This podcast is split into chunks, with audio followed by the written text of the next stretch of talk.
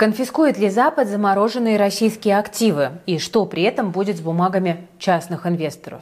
Работают ли меры Центробанка по охлаждению рынка кредитования?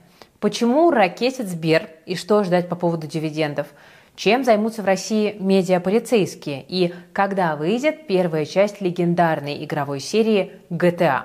Обсудим все это и многое другое прямо сейчас. С вами, как всегда, Кира Юхтенко. Это ежедневный обзор новостей от команды InvestFuture. Ставьте лайки, оставляйте комментарии и обязательно подписывайтесь на наш канал.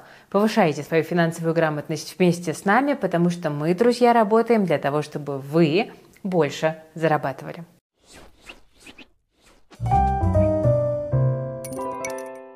В первую очередь, друзья, поговорим о судьбе российских денег, которые застряли за рубежом. Она, наконец, начала проясняться, но тут у нас с вами, как всегда, есть две новости, ну и давайте, пожалуй, начнем с плохой, а потом уже перейдем к хорошей. Итак, плохая. Конгресс США поддерживает передачу Украине замороженных российских активов на 280 миллиардов долларов. Пока что еще не все конгрессмены проголосовали за, но финансовый мир уже забеспокоился. В первую очередь потому, что это может стать очень опасным прецедентом. Вообще США уже делали так с активами других стран, ну, например, Афганистана, Ирана, Венесуэла, ну и сама по себе заморозка дело довольно привычное. Например, из-за подозрительных операций любой банк может сделать это с вашими деньгами по собственной инициативе. Ну, люди и бизнес уже, в принципе, привыкли. А вот Отобрать активы уже сложнее. Тут каждую страну защищает государственный иммунитет, которого, кстати, нет у подсанкционных бизнесменов. Поэтому, например, США уже передали Украине активы основателя Царьграда Константина Малафеева на почти 5,5 миллиардов долларов. Точку в подобном споре может поставить суд, но только вот где его взять – это вопрос. Ну и вообще, конфискация активов целой страны происходит впервые, так что никто не знает, как тут правильно действовать. Хотя Евросоюз уже предлагал создать специальный суд и обвинить российских чиновников в преступлениях, тогда иммунитет России пропадет. Но лишь в том случае, если эту инициативу поддержит в ООН, а сама Россия не наложит вето. Ну, как вы понимаете, это весьма сомнительно. Что будет, если российские активы все-таки отберут? Ну, как я уже говорила, подобного в мировой практике еще не было, но можно предположить, что глобальный финансовый рынок погрузится в шок. И тут может начаться постепенная распродажа активов США и Евросоюза. Ну, собственно, а что еще делать, если их могут не просто заморозить по политическим причинам, а вообще отобрать? Но, вероятно, западные активы и валюты при таком сценарии могут начать дешеветь, потому что страны типа Китая и Саудовской Аравии станут еще активнее избавляться, ну, скажем, от трежерис в своих резервах. Ну, а падение цен ударит по американскому рынку. Дешевеющие облигации уже вызвали банковский кризис.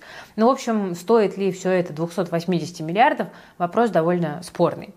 Теперь, как и обещала, вторая новость про судьбу застрявших активов, и вот эта новость уже позитивная. Центробанк надеется, что механизм обмена замороженными активами частных инвесторов начнет работать уже скоро. Об этом сегодня рассказала глава ЦБ Эльвира Набиулина в кулуарах форума «Финополис». Уже ближе к вечеру Владимир Путин подписал указ, который такую возможность легализует. Я напомню, что идея заключается в том, чтобы разрешить иностранным инвесторам выкупать у россиян их заблокированные за рубежом бумаги. Сделать это могут те иностранцы, у которых есть деньги на российских счетах типа С. Глава Минфина Антон Силуанов говорит, что всего активы оказались заблокированы у 3,5 миллионов российских граждан. Общая сумма – полтора триллиона рублей. На первом этапе планируется разблокировать счета примерно на 100 миллиардов. При этом в приоритете именно небольшие розничные инвесторы с активами до 100 тысяч рублей. То есть это многие из нас с вами. Это прописано в указе. Но, правда, для того, чтобы эта схема заработала, требуется одобрение западных регуляторов, а они его пока не давали. Вот такая вот незадача. Ну и, конечно, желание иностранных инвесторов тоже необходимо, и не очень пока понятно, есть ли оно у них вообще. Но сам факт, что Эльвира Набиулина вдруг вспомнила про эту тему, дает надежду, что все-таки какие-то подвижки в этом вопросе есть. Ну и указ президент подписал в один день с ее заявлением. Так что будем надеяться на лучшее. Кстати, на форуме Финополя сегодня, в принципе, много интересного обсуждали. Мы к этой теме давайте с вами еще чуть-чуть попозже вернемся. А пока поговорим о том, какие варианты для вложений в валюте остались у российских инвесторов. Собственно, СПБ биржа сегодня заявила, что не будет давать комментариев по судьбе активов, пока она не завершит переговоры с международными партнерами по поводу санкций. Параллельно стало известно, что расчеты по сделкам на площадке за 1 и 2 ноября не успели пройти из-за ограничений. Ну, в общем, будущее наших активов, которые остались на СПБ бирже, все больше покрывается туманом, и торговля иностранными бумагами, вероятно, нам еще довольно долго не светит. Я предлагаю к этому морально быть готовыми.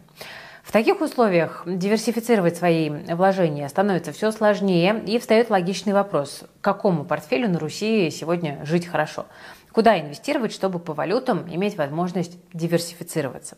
Криптовалюта, которая в меньшей степени подвержена влиянию санкций, тут может стать хорошим дополнением к другим вашим активам. Но обязательно следите за балансом в портфеле, потому что крипта не должна превышать 5-10% от всех ваших инвестиций. Как собрать свой собственный криптопортфель? Ну, можно, например, взять на вооружение решение из готового портфеля, который лежит в подписке на платформе IF+. Этот портфель относительно новый. Команда аналитиков начала его собирать всего 6 месяцев назад, и многие подписчики уже себе похожие портфели собрали. Какой результат сегодня? Доходность за 6 месяцев уже 22%. То есть еще раз, за полгода 22% в валюте. Для сравнения, сейчас банки предлагают до 4,5% годовых на валютных вкладах. Тут надо сказать, что уровень риска у криптопортфеля высокий, это нужно понимать, ну, собственно, как и у любой агрессивной стратегии, но для тех, кто хочет получать высокую доходность в короткие сроки, риски всегда есть. Но их можно постараться минимизировать, если вы опираетесь не только на свои идеи, но и на решения, которые приняла целая команда аналитиков. Аналитика в плюс не является индивидуальной инвестиционной рекомендацией, но она может существенно для вас упростить процесс подбора активов. К тому же, друзья, с подпиской в плюс вы получаете не только криптопортфель, но и доступ к закрытому криптосообществу, а также образовательный курс для начинающих. Это все в одной подписке, без каких-либо доплат. Так что Учитесь зарабатывать с нами. Ссылка на подписку и бонус для новичков есть в описании к этому видео. Друзья, ну а мы с вами продолжаем. В последнее время мы с командой с большим вниманием и даже такой некой тревогой следим за ситуацией с кредитами в России. А, конечно, беспокойство вызывает растущая закредитованность населения. Об этом говорит и Центробанк, и тоже тревожится. Ну и мы с вами эту тему так или иначе затрагиваем почти в каждом выпуске. ЦБ, понятное дело, предпринимает меры, чтобы кредитный рынок охладить, а он уже напоминает все больше такой раздувшийся пузырь. Ну и что хорошо, похоже, все-таки эти меры впустую не проходят. Ну вот, во всяком случае, Набиулина сегодня заявила, что предпринятые шаги уже оказывают явное влияние на потребительское кредитование. Это на самом деле хорошо, но, по крайней мере, дальше затягивать с регулированием рынка было бы уже просто опасно. Да? Мы и так закредитованы, дальше некуда. Суммарный объем займов граждан бизнеса в этом году впервые перевалил за 100 триллионов рублей. В конце прошлого года показатель этот был почти на 20% меньше. Сейчас суммарный долг граждан и предпринимателей составляет почти 70% от ВВП страны. Если честно, эта статистика ну, действительно шокирует. При этом из 100 с лишним триллионов две трети приходится на кредиты для бизнеса, а остальное это займы населению, в основном ипотечные. Сейчас больше трети граждан называют погашение жилищных кредитов главной статьей своих расходов в месяц. По данным HeadHunter, здесь ипотека уступает только продуктам питания. Около половины россиян тратят на еду больше денег, чем на все остальные нужды. Но меры ЦБ постепенно и ипотечный рынок тоже охлаждают. Ну вот, например, аналитическая компания Frank RG отмечает, что в октябре займов на покупку жилья выдали на 20% меньше, чем в сентябре. При этом не будем забывать, что первый месяц осени у нас побил все рекорды по количеству одобренных ипотек, так что еще точно есть куда охлаждаться. Эксперты считают, что пока не все меры регулятора дали результат на 100%. Ну вот, например, эффект от последнего повышения ключевой ставки нам с вами еще предстоит увидеть. Кстати, ужесточение кредитования уже начало сказываться и на авторынке. Люди все чаще задумываются, а не выгоднее ли теперь брать машину в лизинг, чем покупать ее в кредит. Поэтому рынок автолизинга у нас в стране набирает обороты. Агентство «Эксперт РА» пророчит, что к 2027 году его объем превысит 3 триллиона рублей. Кроме ужесточения требований банков, сказывается и рост спроса от сервисов такси и каршеринга. Так что в ближайшие 4 года ожидается 30% прирост новых игроков в лизинге легковушек. Сегмент грузовых машин тоже прибавит немало, в районе 25%. В целом это неудивительно. Сейчас все больше логистических компаний именно арендуют машины, а не покупают. Так получается выгоднее. Ну, собственно, друзья, вопрос к вам. Почувствовали ли вы уже на себе действия мер Центробанка? Если да, то расскажите в комментариях, каким образом. Может быть, вам отказали в кредите на машину или там, скажем, ипотеку не одобрили. Потому что статистика это, конечно, хорошо, но живой опрос всегда лучше. Пишите в комментах. Ну а сейчас давайте-ка мы посмотрим, что сегодня происходило на рынках. Несмотря на то, что конфликт на Ближнем Востоке и не думает у нас заканчиваться, нефть продолжает дешеветь. Бренд сегодня упал ниже 81 доллара за баррель. Впервые с конца июля это произошло. Движение на рынке нефти сейчас в основном происходит из-за США. Эра высоких ставок затягивается и все сильнее зажимает спрос на бензин. Ожидается, что в следующем году потребление бензина на душу населения в Штатах упадет до 20-летнего минимума. Избыток топлива на заправках приведет не только к снижению цен, но и к последующему сокращению поставок. Нефтяные компании захотят компенсировать падение маржинальности, и вот сейчас трейдеры уже закладывают ожидаемое падение спроса. Причем ни ситуация на Ближнем Востоке, ни сокращение добычи Саудовской Аравии и России уже не в силах соперничать с макроэкономическими трендами. Центральные банки почти своего добились. Им удается замедлить экономику, чтобы окончательно победить всплеск инфляции. При этом, несмотря на дешевеющую нефть, рубль сегодня укрепляется, хотя обычно бывает наоборот, потому что чем дороже нефть, тем больше долларов экспортеры потом обменяют на рубли. Да, это поддерживает курс российской валюты. Но вот сегодня Сегодня мы видим, что доллар торгуется ниже 92 рублей, евро в районе 98. В то же время наш фондовый рынок обычно плохо реагирует на снижение нефти и укрепление рубля. Но вот сегодня он чувствует себя вполне прилично. После снижения с утра индекс Мосбиржи отрос до 3257 пунктов. Ну, правда, к вечеру он снова немножко снизился. Ну, а день завершился, можно сказать, в нулях. Но, тем не менее. Второй день подряд без особых новостей у нас разгоняются бумаги Global Trans. За неделю они уже более 8% прибавили. Среди нефтяников сегодня в лидерах у нас Сургутнефтегаз и Татнефть. Из металлургов порадовали Преф и Мечела. При этом Норникель и Северсталь ушли в минус. Также после взрывного роста накануне начались распродажи в бумагах Русагра. То же самое и с акциями Викей тоже происходит.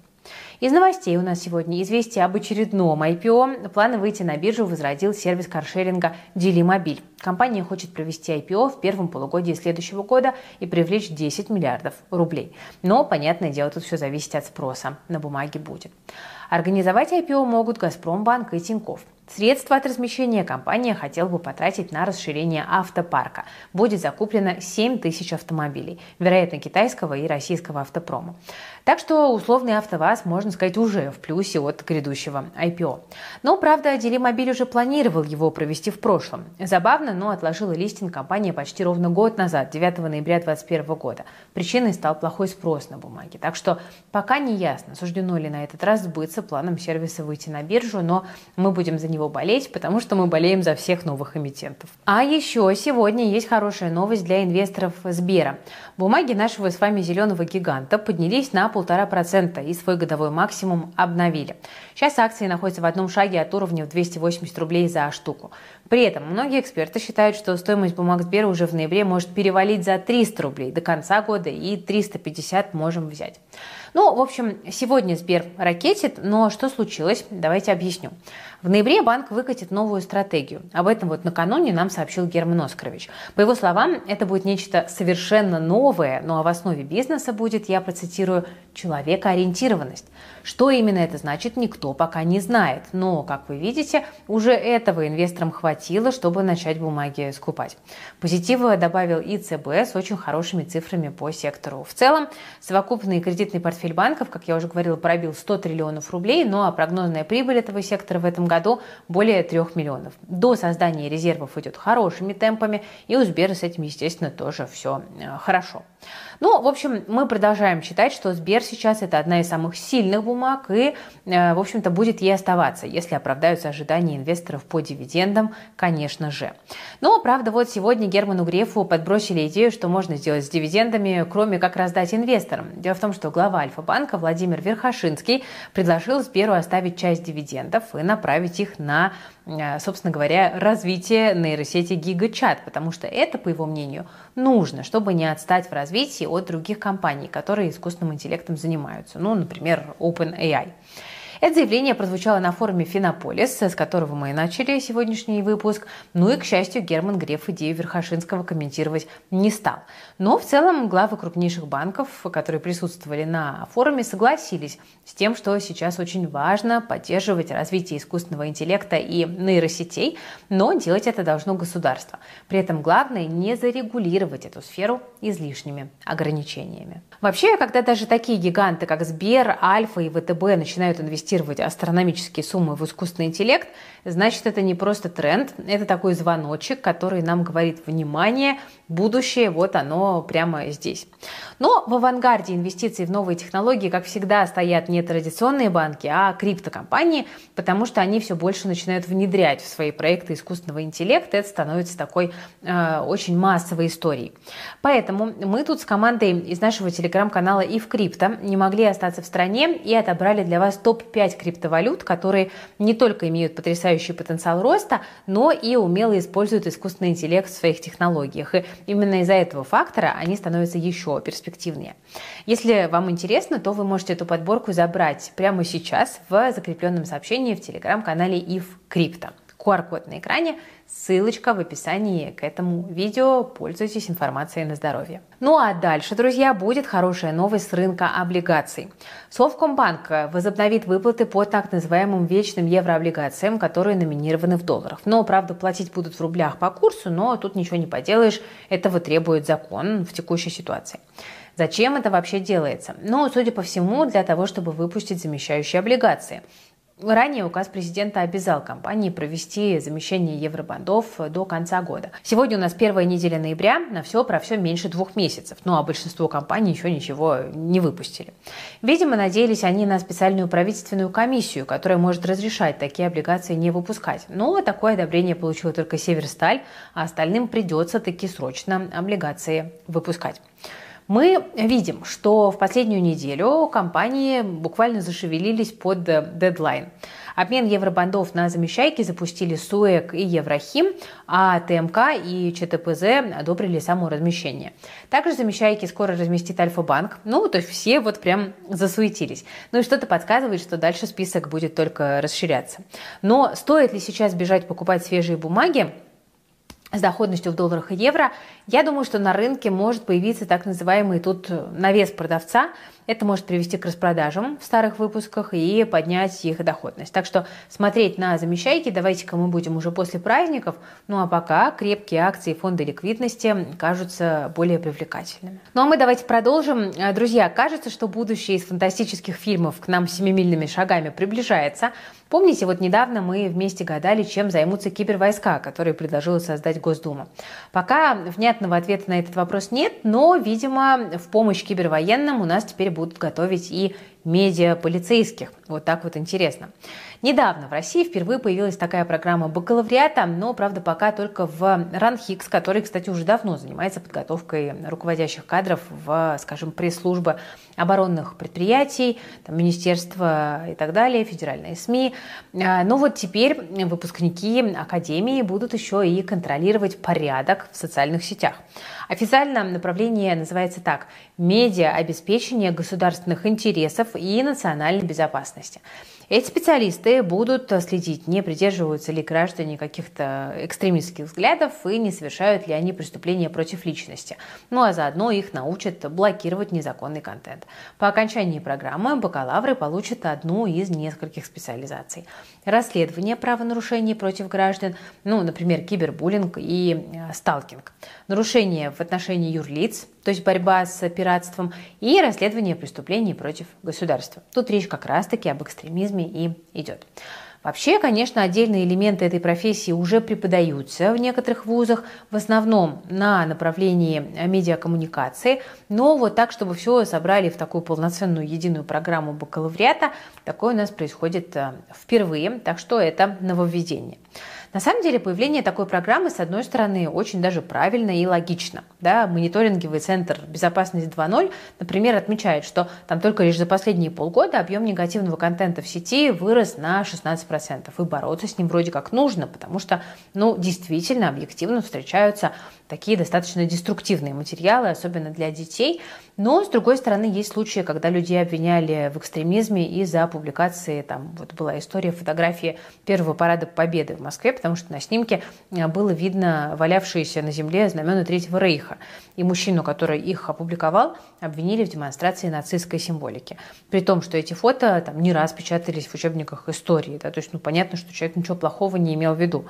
После шумихи в интернете все-таки отменили приговор пенсионеру, но это далеко не единственный такой случай. Поэтому я очень надеюсь, что на новом направлении студентов все-таки будут учить именно тому, как защищать права граждан, а не становиться только лишь карательным органом.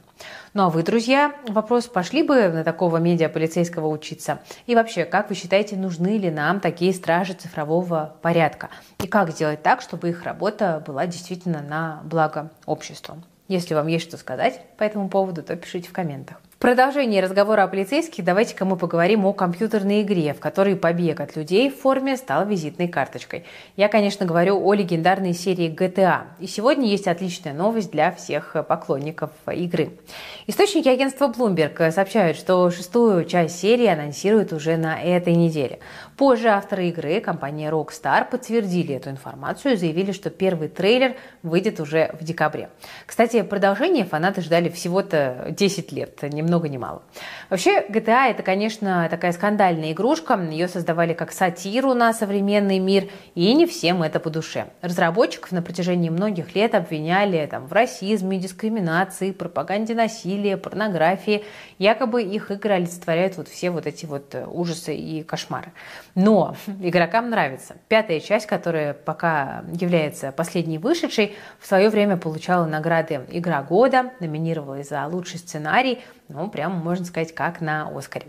К тому же скандалы не мешают зарабатывать, а иногда даже только помогают. Пятая GTA – одна из самых продаваемых игр в истории.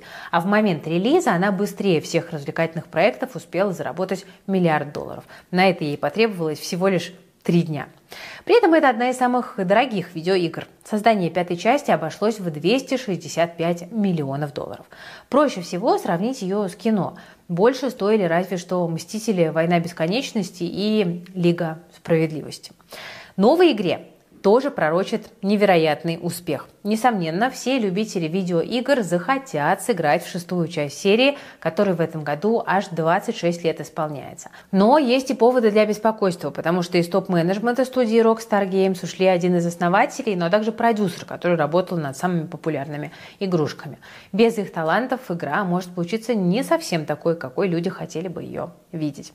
Но давайте поговорим о нашем любимом, о финансах. Компания Take-Two, которой принадлежит студия-разработчик, рассчитывает благодаря новой игре достичь выручки в 8 миллиардов долларов за 2025 финансовый год. То есть целью компании заработать в полтора раза больше, чем в рекордном 2022.